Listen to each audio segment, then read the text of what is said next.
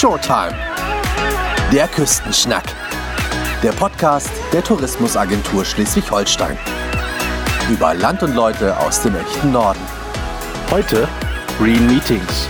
Nachhaltige Events in der Musik- und Kongresshalle Lübeck. Herzlich willkommen zu einer neuen Ausgabe von Shorttime.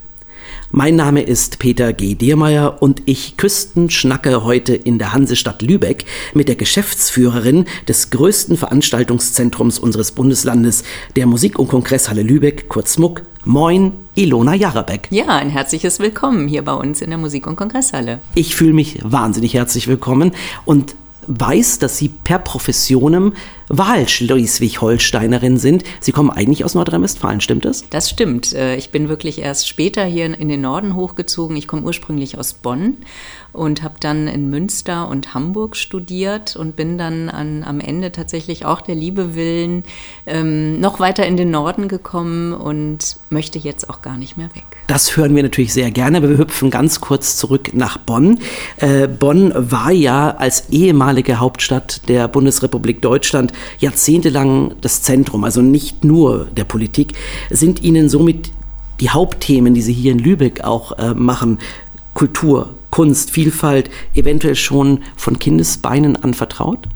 Also mir ist tatsächlich aufgefallen, dass wir vor kurzem ein Kinderbild von mir gefunden haben, was ich auch in der Industrie- und Handelskammer zur Verfügung gestellt habe äh, für die Kampagne Mein Unternehmen. Und äh, da stehe ich tatsächlich schon als kleines Mädchen ähm, vor der ja, sie heißt nicht Kongresshalle vor der Halle in Godesberg, Bad Godesberg. Und ich glaube, das ähm, ja, war mir dann schon ein bisschen in den Weg gelegt, dass ich mich mit Veranstaltungen beschäftige.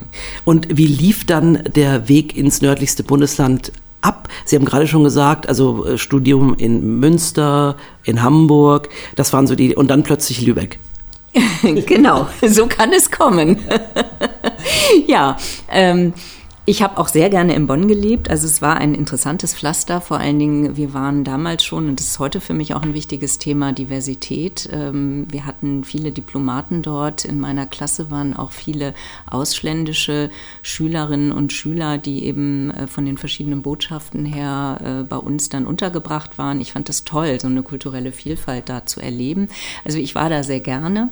Und ähm, ich, ja, ich gebe zu, meine Eltern äh, waren Lehrer und ich habe viel mit Lehrern zu tun gehabt und äh, zunächst war mein Fokus wirklich etwas kleiner gestrickt, indem ich äh, wirklich dachte, ich habe Lust, Grundschule, also äh, Kindern das Lesen und äh, Schreiben und Rechnen beizubringen und habe dann erstmal auf Lehramt äh, in Münster studiert und habe mein Examen sehr, sehr schnell gemacht und hatte da derweil aber irgendwie das Gefühl, ich muss noch mal was ganz anderes machen und ähm, mich hat die ungarische Kultur schon immer interessiert und deswegen habe ich dann noch mal beschlossen, weil ich da zu dem Zeitpunkt, ich habe mit 18 Abi gemacht, äh, mein Studium sehr schnell absolviert. Äh, also ich war noch recht jung, als ich dann beschloss, in Hamburg äh, doch noch mal Finno-Ugristik zu studieren. Ja, das muss man erstmal nachgucken. Jetzt haben Sie schon ein bisschen verraten. Also irgendwas mit Ungarisch, ein bisschen Finnisch kommt vor und ich glaube, Estnisch gehört auch noch dazu, ne? Das stimmt, das sind die drei äh, Hauptsprachen, die man so gemeinhin kennt. Es gehören aber noch sehr viele weitere kleinere Sprachen zu, die ähm, sozusagen alle in der früheren äh, Sowjetunion angesiedelt sind. Ne? Und die spricht man teilweise auch nur noch von ganz wenigen Menschen. Und unser Studium war auch so aufgebaut, dass wir uns eher mit der Struktur der Sprache beschäftigt haben. Also es war nicht Ziel, dass wir perfekt Estnisch, Ungarisch oder Finnisch sprechen, sondern wir haben uns eben, es war ein sprachwissenschaftliches Studium. Ich fand das aber sehr spannend hatte aber die Möglichkeit, äh, via eines Stipendiums auch ein Jahr in Budapest zu leben, was natürlich großartig war. Es ist eine tolle Stadt. Ich kehre immer wieder gern zurück. Und äh, da habe ich dann auch ein bisschen mehr Ungarisch gelernt, nicht nur die Struktur.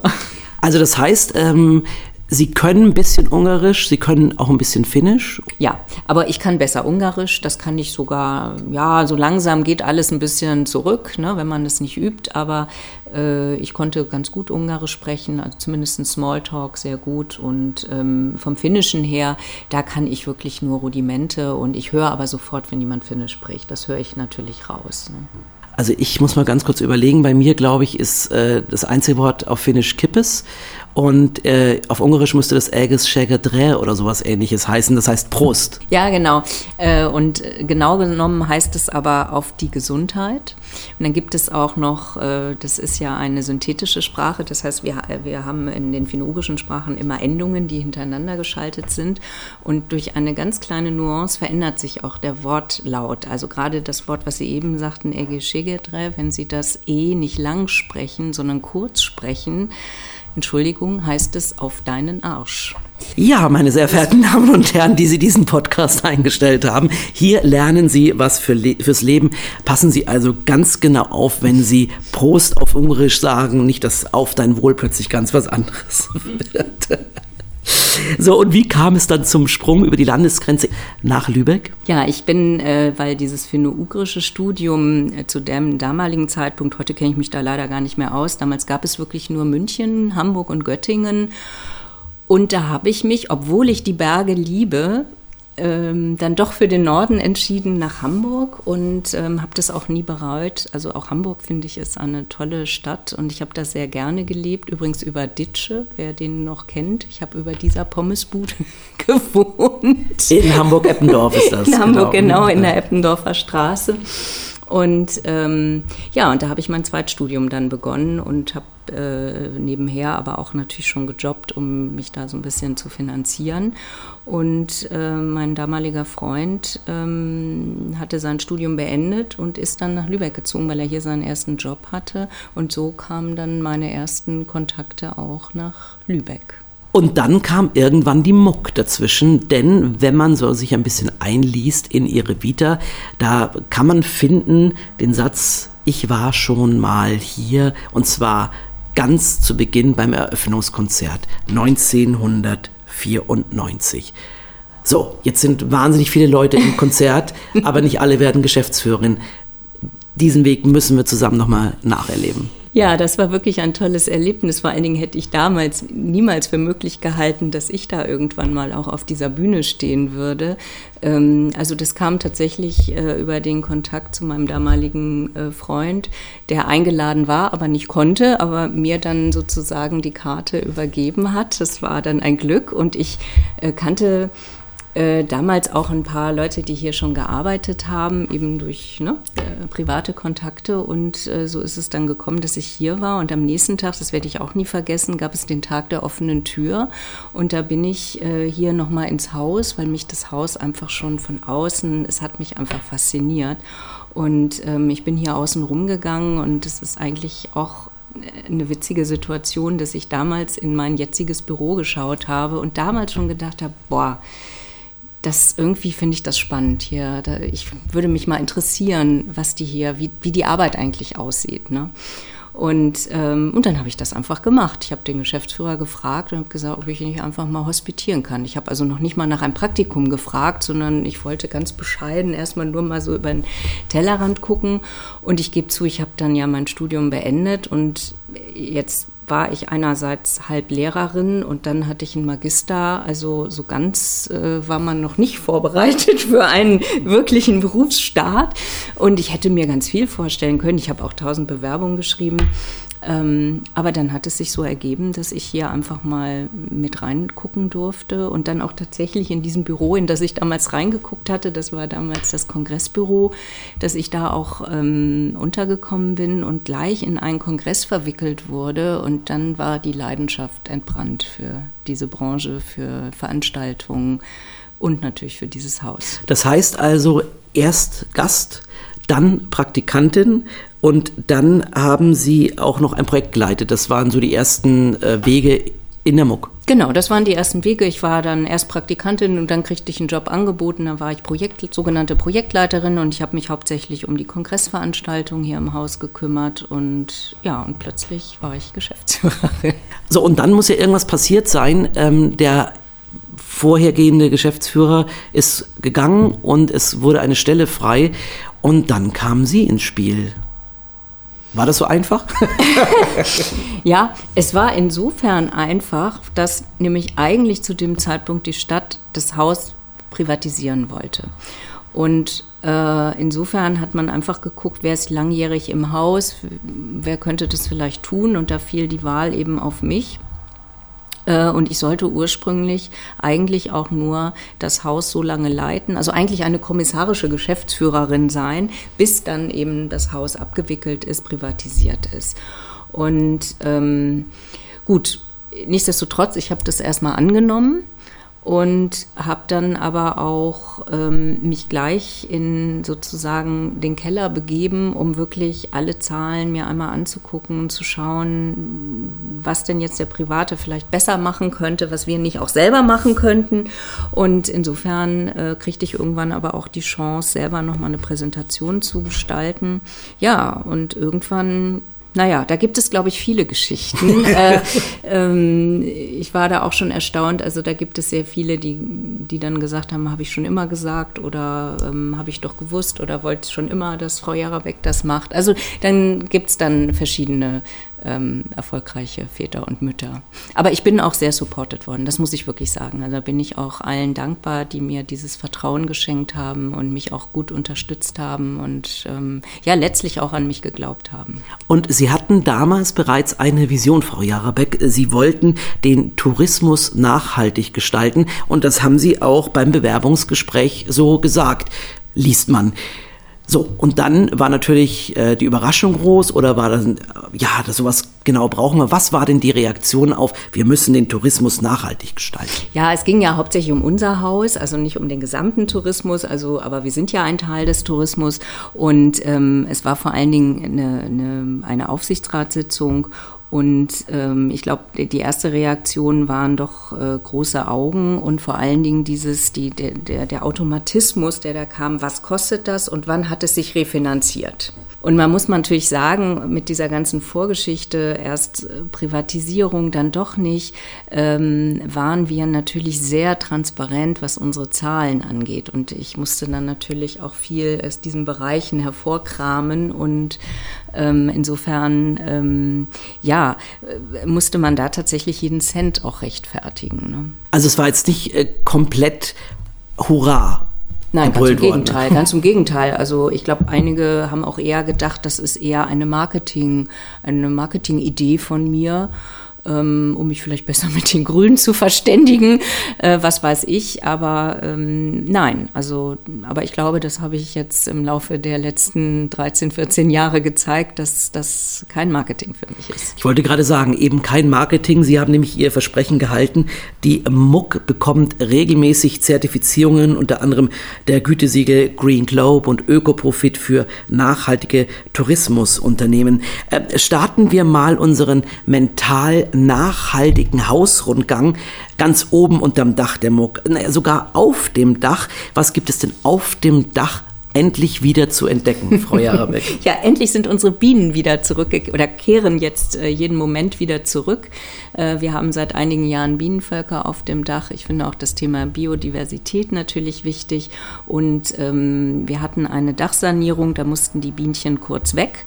Und äh, wir haben dafür jetzt aber auch ein Gründach bekommen. Also jetzt fühlen sie sich hoffentlich noch wohler, weil das demnächst auch hoffentlich oben, also ich bin jetzt eher ehrlich gesagt länger nicht oben gewesen, ähm, aber es wird bald richtig blühen und äh, ich hoffe, dass sich unsere neuen äh, Völker da oben sehr wohlfühlen. Und dann freue ich mich auf den neuen äh, Sonnengruß, den wir dann ähm, auch hier zur Verfügung haben, also den Honig vom, vom Dach. Das heißt, den Honig kann man kaufen? Ja, den kann man bei uns bei Tipps und Tickets kaufen. Ja. Fantastisch. Und wie muss man sich das dann so vorstellen? Sie in einem Ganzkörper-Imkeranzug mit Gesichtsvisier gehen raus auf das Dach und schleudern oder wie muss man sich das vorstellen? ja, also ganz am Anfang bin ich tatsächlich auch mal mit oben gewesen, auch mit so einem Visier vor, der, äh, vor dem Gesicht. Aber das machen natürlich die Imker, also das überlassen wir natürlich den Profis. Ne? Gibt es auf dem Dach noch was Nachhaltiges zu entdecken oder können wir mental also gesagt, schon rein? Da, wir können schon reingehen, also aber ich finde, das Gründach ist auch nochmal äh, wichtig, weil zum Beispiel im Rahmen der Sanierung, man muss dazu sagen, dass äh, alles, was sozusagen die Bautätigkeit äh, angeht, ich nicht die Bauherrin bin, das ist die Hansestadt Lübeck. Und insofern müssen wir uns da immer abstimmen. Und da habe ich dann nochmal sehr viel ähm, Diskussion und ähm, ja darauf hingewirkt, dass wir doch bitte, bitte, wenn wir schon was sanieren, dass wir dann immer bitte die die nachhaltigere Variante äh, wählen. Und in diesem Fall ist es dann auch gelungen. Es sollte erst nur einen Kompromiss geben, halb halb Kiesel, halb, halb grün. Und am Ende hat man sich doch einen Druck gegeben und ähm, ich glaube, dass das auch gut ist. Super. So, und jetzt sind wir drin im Haus mental. Und äh, wo können Sie und Ihr Team denn da mit Nachhaltigkeit punkten? Ach, da gibt es tausend Ecken. Also fangen wir vielleicht mal beim Licht an. Äh, da kann man, und da haben wir auch sehr früh schrittweise auf LED ähm, umgeswitcht. Das spart natürlich eine ganze Menge. Wir haben auch im Bereich Teppichböden, wenn wir was neu machen mussten, sind wir da auch auf die nachhaltigen Varianten gegangen. Und ja, und ganz grundsätzlich sind unsere, unsere Anlagen, die früher immer nur, also ich, ich, ich sage es mal ganz simpel, es ging immer nur on oder off. Und Sie können sich vorstellen, in so einem großen Haus gibt es viele, viele, viele Anlagen und unsere, unser Stromverbrauch ist auch schon enorm gewesen. Aber wenn Sie auch immer nur off oder on kennen, ist das kein Wunder, aber sie brauchen nicht immer alles. Und da haben wir halt so ein Leitsystem installieren können, äh, das es jetzt ermöglicht, dass viele Geräte eben ähm, nur nach Bedarf äh, und dann auch in verschiedenen Stufen geschaltet werden können. Und es ist wahrscheinlich Ökostrom, wie ich Sie genau, in der Zwischenzeit kennengelernt habe. Selbstverständlich. Und zwar schon lange, lange, lange. Ich glaube, wir waren tatsächlich da auch die Ersten, die umgestellt haben, obwohl es, ja, es ist ich glaube, es ist auch nach wie vor noch so, dass es immer noch mal ein bisschen teurer ist, als äh, den konventionellen Strom zu haben. Aber das war es uns wert. Jetzt liest man auch, es gibt äh, in der MOOC Green Meetings. Was ist, was ist das und was ist der Unterschied zu normalen Veranstaltungen? Den Ausdruck Green Meetings gibt es ja schon lange. Ich glaube, das sollte natürlich einfach Nachhaltigkeit ausdrücken und ich glaube, hier müssen wir differenzieren. Zum einen, was wir jetzt gemacht haben, ist, wir haben erstmal unser Unternehmen und unser Haus sehr nachhaltig aufgestellt das bedeutet, äh, dass wir zertifiziert sind, aber dadurch, dass wir zertifiziert sind, ist nicht unbedingt jede Veranstaltung auch gleich ein Green Meeting. Das kann man natürlich so auslegen, so weit würde ich ehrlich gesagt nicht gehen. Ich möchte aber gerne, das ist dann schon ein Blick in die Zukunft, wir haben jetzt hier auch Umfragen gestartet mit unseren ganzen Dienstleistern, mit denen wir zusammenarbeiten und ähm, wir haben, äh, wir möchten auch so eine Art ähm, ja, nennen wir es von mir aus auch Checkliste, ähm, sowas entwickeln, dass wir Kunden, die kommen, das einfach geben können und zeigen, guck mal, das machen wir. Und so bin ich ja auch auf viele Maßnahmen gekommen durch die Zertifizierung. Wenn sie angeregt werden, äh, Dinge lesen, kommen sie ja plötzlich auf neue Gedanken und neue Ideen. Die haben sie nicht einfach so. Also ne, klar, vor, vor 14 Jahren hätte ich Ihnen jetzt nicht alle 100 Maßnahmen, die wir durchgeführt haben, alle aufzählen können, sondern es hat sich einfach entwickelt. Und ähm, da bin ich überzeugt, wenn wir da Kunden noch mehr mitnehmen können, ähm, ja, können wir auch richtige Green Meetings machen. Und auch da möchte ich, bei den Green Meetings hat man ja, assoziiert man ja immer eigentlich die Business-Veranstaltung. Unser Haus ist Vielfalt pur. Ja, wir haben auch Kulturveranstaltungen und ich finde es auch gerade im Kultursektor ganz wichtig. Und da ein kleines Beispiel, ähm, dass wir eben auch mit Sensibilisierung einfach beginnen. Äh, früher haben unsere Touren, Tourneen, die hier im Haus waren, die haben einfach den Müll auch nicht getrennt, die haben im Waschbecken abgewaschen und ich weiß nicht was. Wir stellen denen jetzt so Trennbehältnisse hin und haben mit denen auch gesprochen. Das hat nicht gleich am Anfang bei allen gewirkt, wie man das äh, sich so auch vorstellen kann.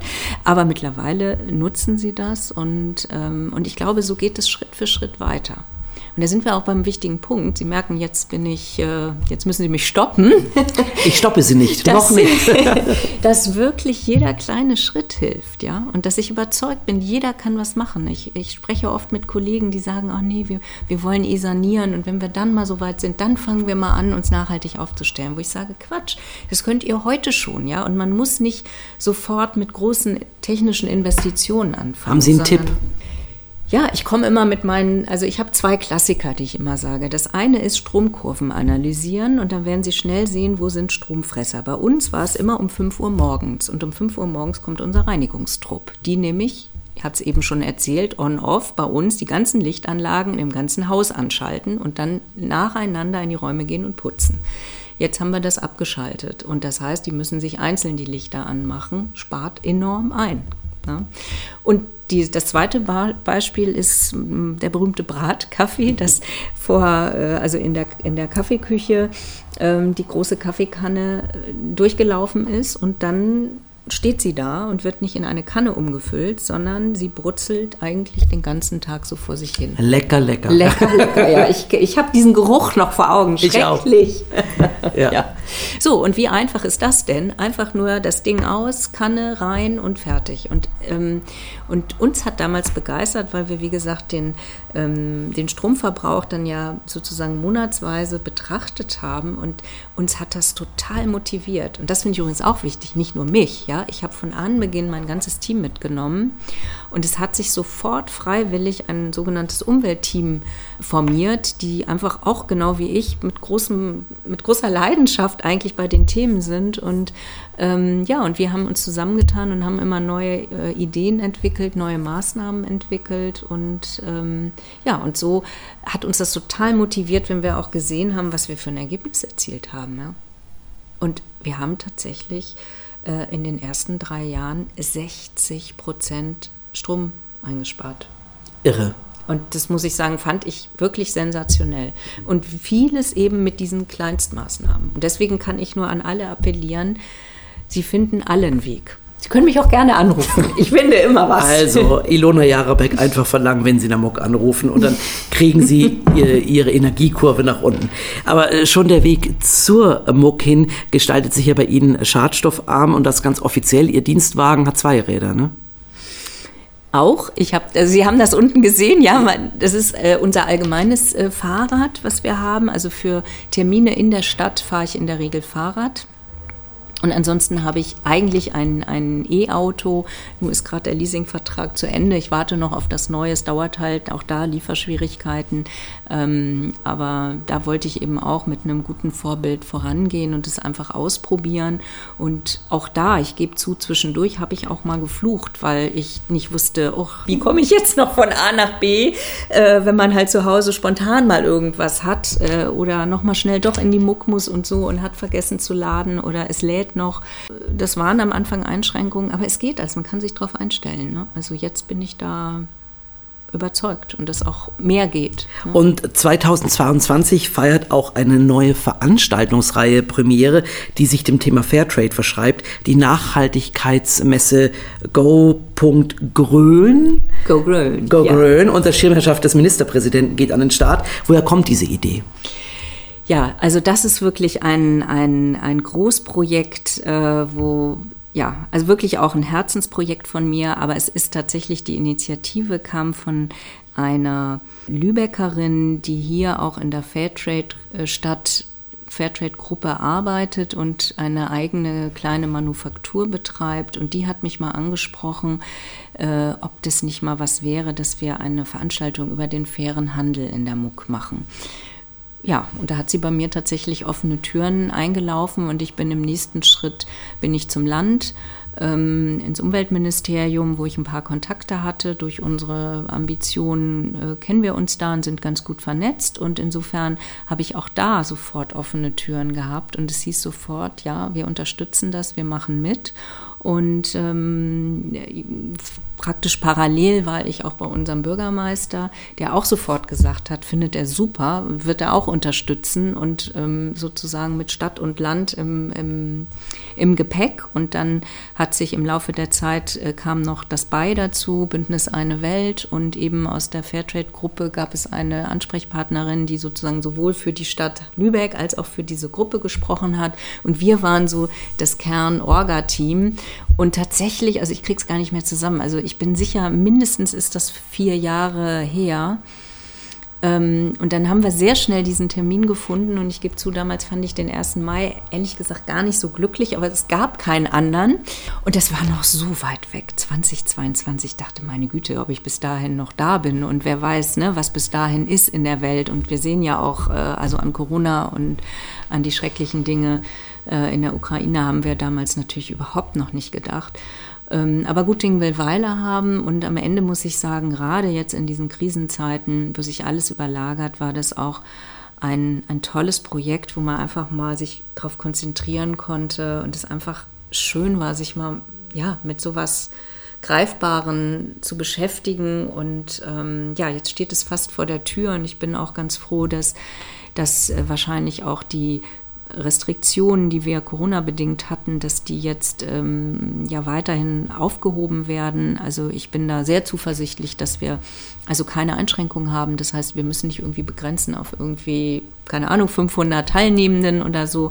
Und ich hoffe natürlich, dass ganz viele kommen. Und äh, wir haben, wie ich finde, jetzt über 60 Aussteller eine große bunte Vielfalt, natürlich auch nicht nur fairer Handel. Also wir haben es dann ein bisschen geweitet auf Nachhaltigkeit auch insgesamt.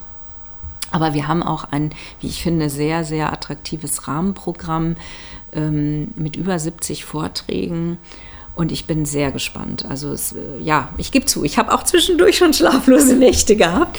Ähm, aber es macht einfach Spaß und äh, mein Team hat jetzt hier Unglaubliches geleistet. Also es ist schon noch mal was anderes, wenn man wirklich so in wirklich selber verantwortlich ist für alles, ja. Und, und auch wenn wir immer Unterstützer hatten, aber wir entscheiden jetzt, ne? Sonst ist es ja eher so, klar, wir leben auch vom Vermietgeschäft, aber das war mir von Anbeginn wichtig, ähm, dass wir einfach mehr sind und dass wir auch mehr können und dass wir auch vernetzen können. Und ich finde das eben so wichtig, dass wir hier ein Treffpunkt sind und für so eine wichtige gesellschaftliche Aufgabe wie Nachhaltigkeit ähm, als Vorbild vorangehen können und dann noch so eine großartige Unterstützung von Stadt und Land haben.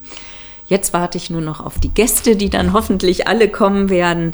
Ähm, und dann ist es hoffentlich auch nachhaltig, dass wir es dann nicht nur einmal machen, sondern dass es auch eine Folgeveranstaltung geben wird. Und Sie sind natürlich herzlich eingeladen. Ne? Herzlichen ne? Dank. Und äh, es gibt eine riesige Bandbreite, nicht nur diese Fairtrade-Messe natürlich, sondern auch ganz viele tolle Veranstaltungen äh, hier in der MUC. Also von ähm, klassischen Konzerten, Heavy-Metal-Bands waren schon da, Partys gibt es natürlich, wenn man wieder feiern darf, mit so richtig.